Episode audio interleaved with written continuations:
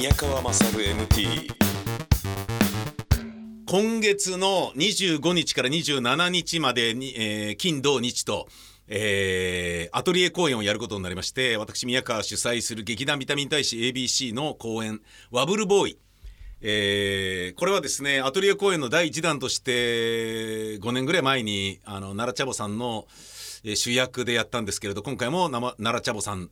えー主役で再演ですね。えー僕も同じ役で話し方教室の講師の役で出て。でそれ以外は全員あの劇団員でやったんですけれど今回はですねちょっと綺麗どころに入っていただくことになり客演の女優さんまあ綺麗どころっていうと劇団員の女優がブサイクだということを前提に喋ってるみたいですけどそんなことはない。外部のあのお姉ちゃんを、えーお姉ちゃんって言い方失礼だな。女優さんに来ていただくというあの出演していただけるということになりまして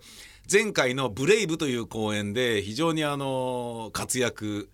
えー、ハマったハマったよかったよかったと俺なんか思っている瀬戸宏美と北沢ゆりえさんというですね、え2人が出てもらえることになって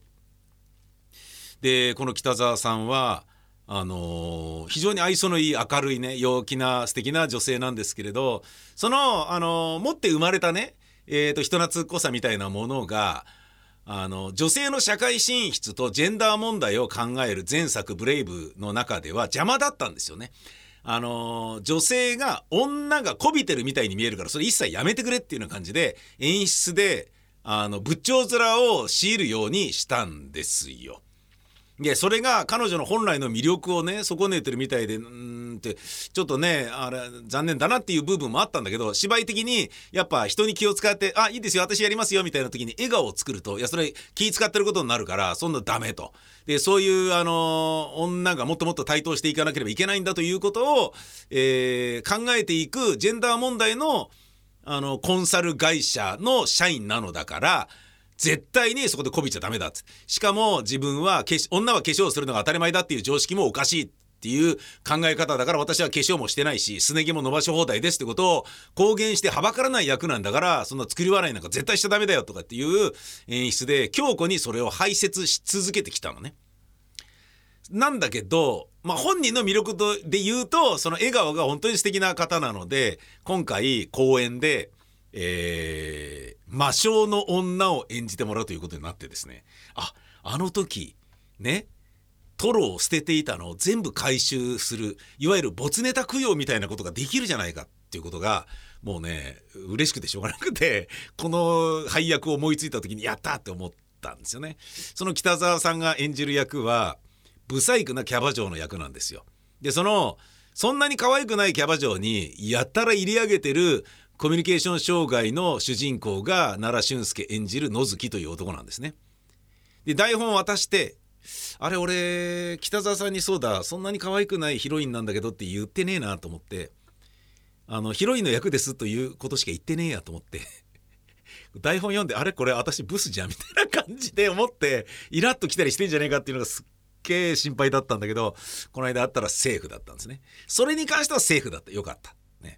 まああのね美人をブス役に配するっていうのもね一興じゃないですか。ね。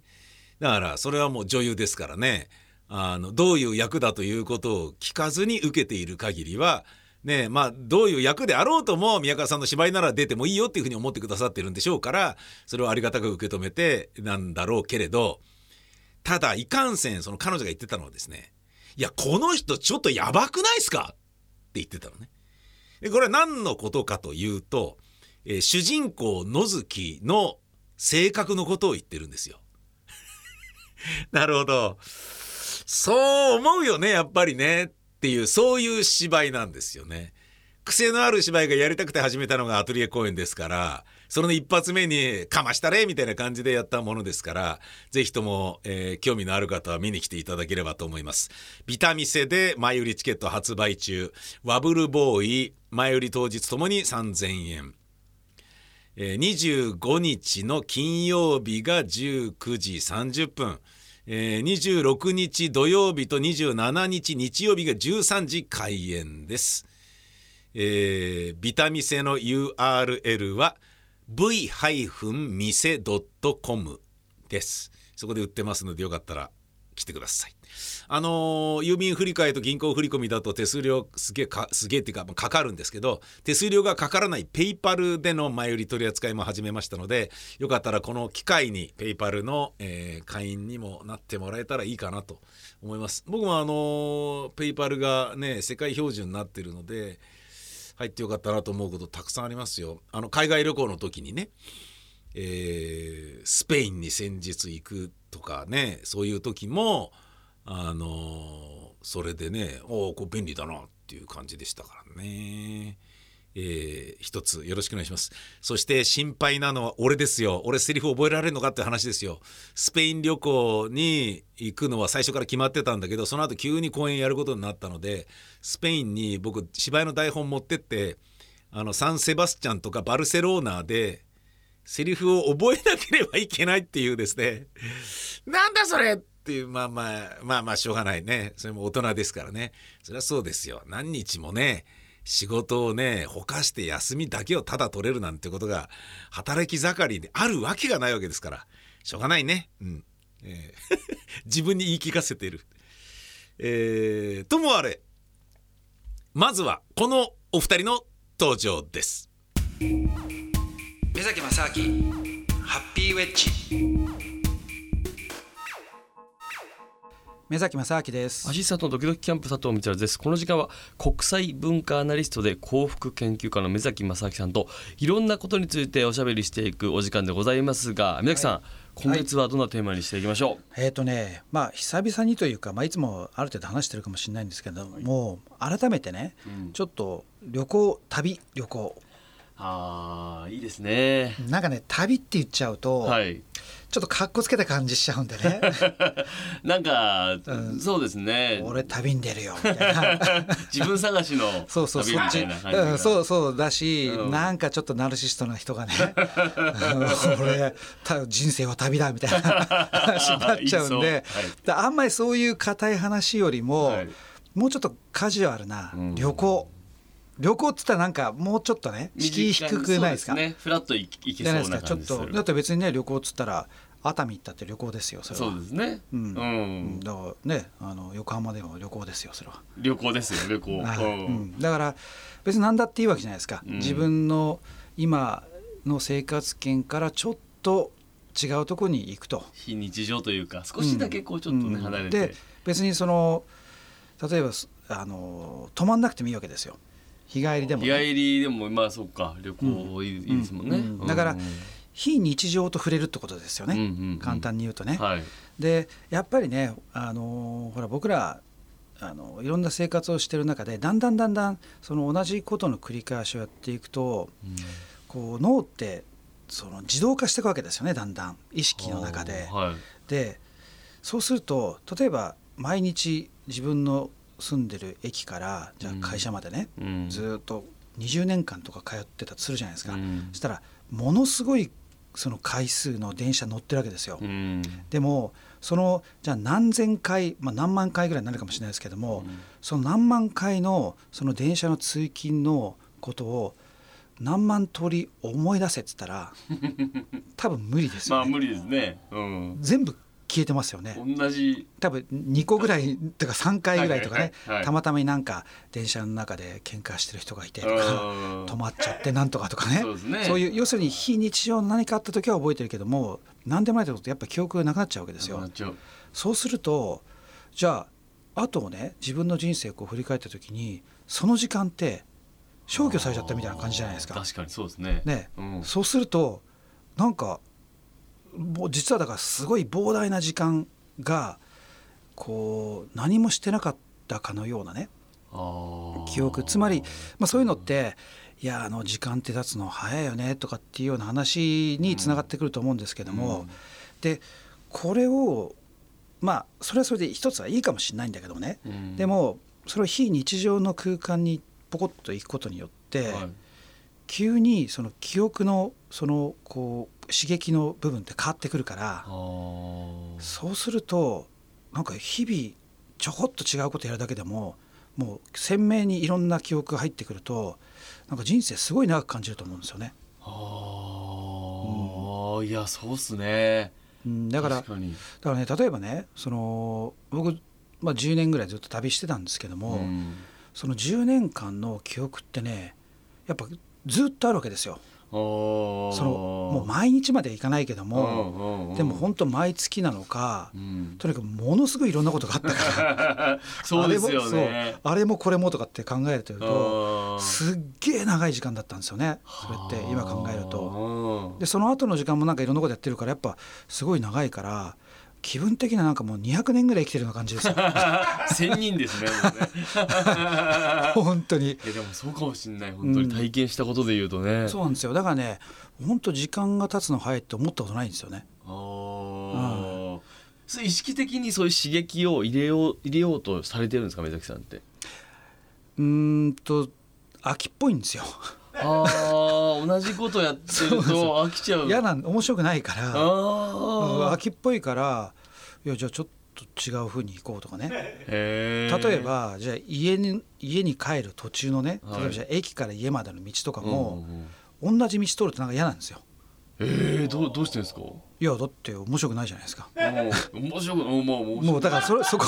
だ同じ道の大体通る時って、うん。じゃあ右側のこの道をこう曲がってとかもうほとんど無意識のうちに自動化しちゃってるわけですよ。ですそうですね。でこれが面白くないから、わざと反対側の道通るとか、へえわざと、うん今日はちょっとこっち側から帰ってみようとか、いろんなことやり始めるんですよね。そうすると、うん。まあそうは言っても大体別に何も起こんないんですけども、でも何か起こることもあるわけですよねそこは。へえだからそうやって自分をね飽きないようにしてるんですよ。秋っぽすぎちゃって。はあへえだからそれの延長線上が僕にとってのこう非日常に出るっていうの意味では旅とか旅行っていうのがもうほぼね日々の生活の中に入っちゃってるような感じですよね。取り込んでるんですねそのすでに、うん、うんそうですね。はあ、目崎さんって、あのー海外とか行かれる時例えばまあじゃあ知らないとこに行くことも当然あるじゃないですか、ああいう時ってなんかいわゆるこうなんていうか地球の歩き方みたいなのあるじゃないですか。ああなんとか読むんですか？最近読まないですね。あー。昔はね当然あの地球の歩き方とかあと、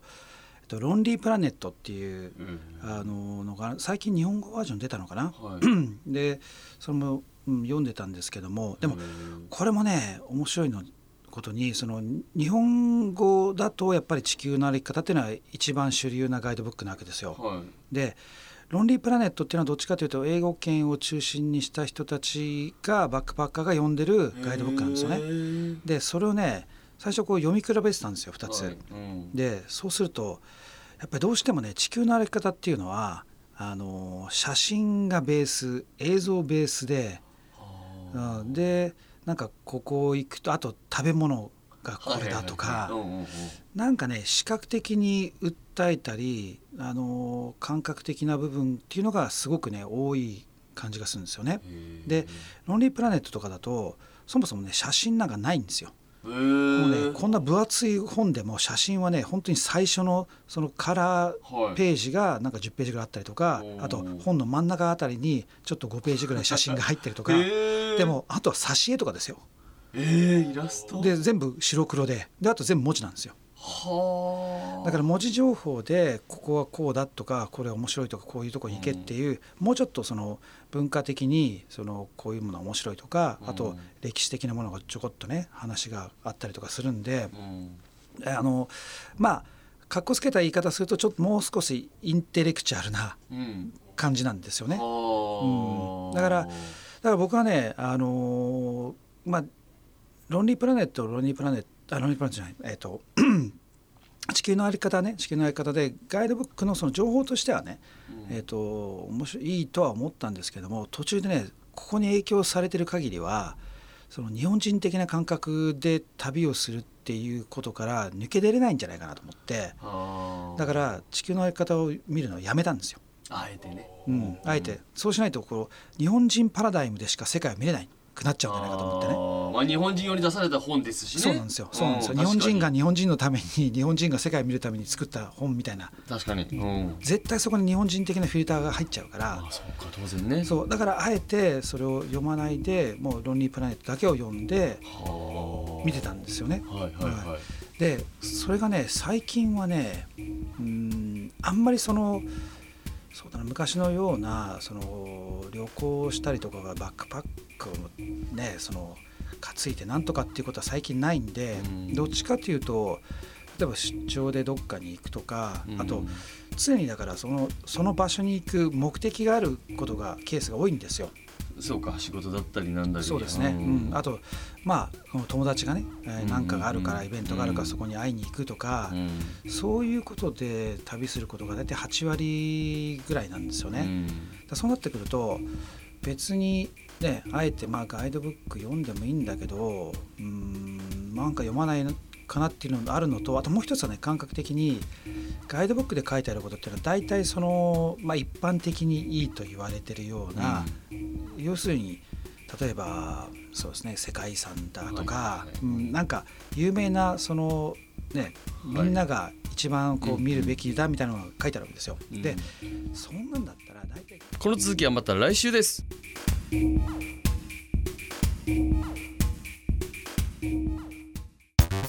宮川勝 MT 多分今頃これが放送されている時というのは僕はスペインに旅行に行っているんだと思うんですね。今度スペイン行くんですよっていう話をしたら目崎正明さんがあのいろいろと話をしてくれてあだったらあの Airbnb にで行きゃいいじゃないですかみたいな感じ。えなんすかそれっつって。俺知らずに聞いたら要は民泊の、えーポータルサイトみたいなものがあって世界で。すっげえ有名なんでしょ？その Airbnb というのはいろんなところで世界中の民泊を、えー提供しているなんだろうな情報のサイトで、えーいろんな国のねでそれが、あのー家族が住んでる2階の一部屋だけ何日間か貸してあげるよみたいなものであったり誰もいない空き家をどうぞであったりご飯を提供しますよみたいなものであったり寝床だけ貸してあげるみたいなものであったりいろいろあるらしいんだよね。であの大家さんのところに行って鍵を借りてから入るとかで何しろホテルとかと違って安くてすっごいいいらしいんだよね。で空き家みたいなところがあってでそれが駅から外れてる離れてるかもしれないんだけどすんごいでっかい豪邸を1日1万5,000円とかで泊まれるみたいなね。え何それ？ってその代わり家族あのご飯は自分で買うなりどっかで食べるなりしなきゃいけないんだけど例えばそれをね僕の家族4人で行ったとして1泊1万5,000円だったら激安じゃないですか。そういうようなことができる。であのとはいえね日本の民泊ですごい問題になっているのはあのまあえーお金をもらって貸したとしても例えばとある国の人たちとかはものすごい荒らして帰っていくらしくて京都とかでももうすっごい問題になってて割り合わないらしいんですよね。もう本当にひどい状態にされちゃうらしくてまあだから綺麗に使うっていうことが礼儀としてないもう金払ってんだからどれだけ汚したっていいんだろうみたいな権利として主張しちゃうような価値観の国の人なのかまあそういう旅行者が偶然多かったことでそういうふうに思われちゃってる国なのか分かんないんだけどあのひどいらしいんだけどでそういうようなことがあると Airbnb の場合は、えー借りてる側も会員として登録しているから評価されちゃうんだよね。でホスト側も、えーゲスト側もお互いをそれぞれ評価するわけよ。すごい良くしてもらいましたあのホストさんにこれからも、えーお世話になりたいですとかっていう評価を5点満点かなんか分かんないんだけどするらしいんだよね。で借りてくれたこの方もなんあのすごいよく綺麗に使っていただいてよかったですとかだからそれが評価されるということはあのーだメルカリとかそういうのと同じでじゃあこいつには売らない方がいいんじゃないこいつには貸さない方がいいんじゃねえかとかこの人のとこで借りるのやめようとかそういうのが目安になるわけだよね。でそうなると綺麗に使いましょうねお互いがいい評価になるようにしましょうっていう風になるからすっごいいい循環なわけよ。これは確かに素晴らしいと。でそれを目崎さんにおすすめされたんだけどその時は僕はすでに今頃泊まってるであろうバルセロナの、あの安宿をすでに、えーお金を払って予約した後だったので じゃあ今回は諦めだっていうふうになったんですけどねだ次なんかね家族でどっか行こうとかいう時はその民泊システムで Airbnb で行くっていうのもいいんじゃないかななんつうことをね思ったりしたんですよ。でえー、目崎さんと一緒に喋っているドキドキキャンプの佐藤光晴さんももう近々、えー10月あの劇佐藤光晴という公演があるようなので皆さんそれもぜひチェックしてくださいそうなんですよ俺もね佐藤さんも一緒にあの演劇の稽古中なのでお互いの公演を見ることができないかもしれないのですけれどえーそれぞれ頑張っている。あのー手打ちの公演っていうものはマスメディアの仕事と違って完全に全ての責任が自分に来るのでそれはねやっててなんだろうな手応えがはっきりしてて気持ちいいんですよね。うんあのまあ放送作家の仕事であったりねえーしてもまあ数字取っててもタレントが有名人だからなとかね枠がいいからなとかねディレクターが才能あるからなとかいろんな要素があるじゃないですか。自分が数字取ってるっていう感覚もないしクビになったとしてもなんか自分の責任っていうよりもななんとなく数字が悪いからなんとなくの入れ替えなわけでしょはいはいみたいなそんな感じで仕事してたからなんかね自分が長となって責任者となって仕事してるっていう感覚がないからずるっこい仕事をしてるような感覚だったんだよね。でそれがあの演劇をやっていることによりあのその自分がちゃんと矢面に立つっていう経験を継続してしてきたことがあのその無責任な立場で仕事をし続けるというポジションの放送作家の仕事もそれなりに楽しくできたんですよね。で、えーラジオのパーソナリティはその出演者側であるならばあのほぼ一人なんだから責任が演劇ほどであの100%ではないけれどでかいじゃないですか。だからそこに魅力を感じたところもあるんですよね。えーなんていうことはさておき先ほどですね話が中途になったワブルボーイという僕の、えー今月末25日から27日までやる公演の、えー主人公の野月という男の気持ち悪いっていう話なんですけどこれがですねあのそうかと。えーブスの役をやらされる北沢さんがそのことは別にねあのまあ別にブスって原稿に書いてあるわけでもないから、うんまあねそれは全然あれなんだけどでもこの人やばいっすよっつって言ってたキャラクターのことをちょっと説明するとですねまあこれを聞いたら見に行きたくなくなるかもしれないんですけれど、まあ、逆にね何それって怖いもの見たさで見に行きたいみたいなね。あのディバインのあの様子を雑誌とかで知るにつけあのジョン・ウォータスの映画「ピンク・フラミンゴ」とかを絶対見てとかっていうふうに思った俺みたいなやつがいるんじゃなかろうかっていうそういうことで言うならばあの入り上げているだから北沢さん演じる綾菜というねキャバ嬢の、えー髪の毛をキャバ嬢に飲みに行って指名をして綾菜ちゃんとね隣り合わせで、えー一緒にいるんだよね。だけどコミュ障だからおしゃべりができないわけよ。ずっと黙ってたりして綾菜ちゃんのおしゃべりをただ聞いてるだけみたいな。そんな感じのしょっぱいやつなのよ。だけど家に帰ると一人で「待てよあの時にああいうふうに彼女が言ってたってことはえーいいわね行ってみたいわねって温泉の話で言っていたってことは本当に行きたいと思っているのか。それともそれとももしかしたらあの俺と行きたいっていう強い現れなのか。それともおべんちゃらで言ってるのか。どっちなんだろうみたいなことをずっと考え続けてうじうじしてるやつなのね。で恋をするとうじうじ考えたりっていうのはあるじゃないですか。あった経験もある人いると思うんですよ。例えば あの好きな人がね「おうお前ねこれななんとかだから傘貸してやるよ」って「えあれは私のためにわざわざ傘を貸すために待っててくれたんじゃないだろうか。どっちなんだろう?」みたいに思うでしょ？恋する女とか乙女っていうかね、えーまあ男子でもそうでしょう。気になる人の一挙手一投足っていうのはそれが自分に好意があってしたものなのか否かどっちなんだろうってことですごい気になるじゃないですか。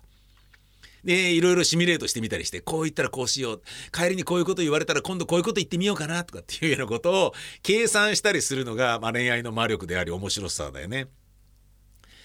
でそのことそういうシミュレートばっかりをやっていて実際に指名してそのキャバクラに飲みに行く時はまるで喋ることができずにただスマホをいじってるあやなちゃんの隣でお酒を飲むわけでもなく一緒にいる時間を過ごすそれで数万円毎回払うっていうそういう感じなわけよ。そういう痛い人があの北沢さんを持ってまでこの人本当やばいっすよっつって言わせる原因のいくつかある要素の一つは、えーその飲み会の席で彼女が「あじゃあ私指名入っちゃったからじゃあねまたね野月さん」っつっていなくなっちゃったそのシートに残っている毛を集めてるんですよ。一本一本集めてるんです。何月何日に採取した毛。でそれが結構溜まってきたので DNA 鑑定をして本当に綾菜ちゃんの毛はどれなのかを判別し綾菜ちゃん以外のホステスの毛がもしついていたならばもしくは、えー別のお客の長い髪の毛がついていたならばそれを DNA 鑑定ではっきりさせて排除して捨てるっていう作業をこれから貯金を使ってやっていこうとかいうようなことを考えるやつなんですよ。いやもうしょっぱいでしょそういうことをやっているんだよね。へえと。でコミュ障だから話し方教室の僕のところに学びに来るんですよね。だけど僕ともようやく喋れるようになったんだけどなんか様子がおかしいんですよね。すぐ切れたりなんかして。で僕のところで「あの人大丈夫なんですかね?」つって心配している助手の、えー女性が瀬戸宏美演じる助手なんですけど瀬戸宏美が気づくのはあれ？もしかして青森の三沢基地で働いている野月さんがわざわざ東京のこの話し方教室まで来るということはおかしくないですか？と。三沢基地ってエシュロンがありますよね。もしかしたらその盗聴システムのだってエドワード・スノーデンが働いてたとこですよね。そこで、えーかなり世界のもうな盗聴大国アメリカのベースでもであるわけですから、えー通信傍受の、まあ、盗聴アメリカは認めてないけど、えー中心に位置する仕事をしているから女に入れ上げていることがバレたとしたらまずいんじゃねえかということでわざわざ東京のあの話し方教室に通ってるんじゃないですかみたいなことをうがつんだよね僕の助手が。そうなのかなっていうのがまあ、えー野月の恋愛の成り行き、え以外のストーリーとしてあるっていうものなんですけどね。うんまあその部分を今回再演なのでクローズアップしてみようかなというふうには思ってるんですけれど、まあ、よかったら来ていただければというふうに思います。あの僕もね改めて台本読み返してみて本当にこの人気持ち悪いなと思って。いいなと思ってね。でその気持ち悪い主人公の気持ち悪い話をなるだけ気持ち悪くならないようにあの油を抜くような要素でチャリ役として僕がいて綺麗どころの助手が瀬戸宏美さんがいてね。ちょっと話をねドロドロなんかねネバネバしたものになりそうなものをちょっとあのなんすかね。すっきりさせようっていうような感じの配役が他になされてたりもするんですけどね。ちなみにあの山梨谷梨という劇団員も出ますのでよかったらチェックしていただきたい、えーそんな感じで今日はですね、えーワブルボーイの紹介と相なりましたが、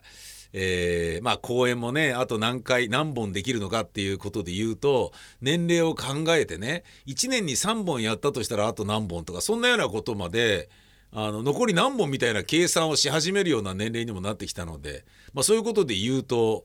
まあ一期一会と言われる金借りてでも見た方がいいよと言われ続けている芝居ですのでよかったら皆さん来てください。お相手は私宮川勝でした。ほんじゃまた来週です。さいなら。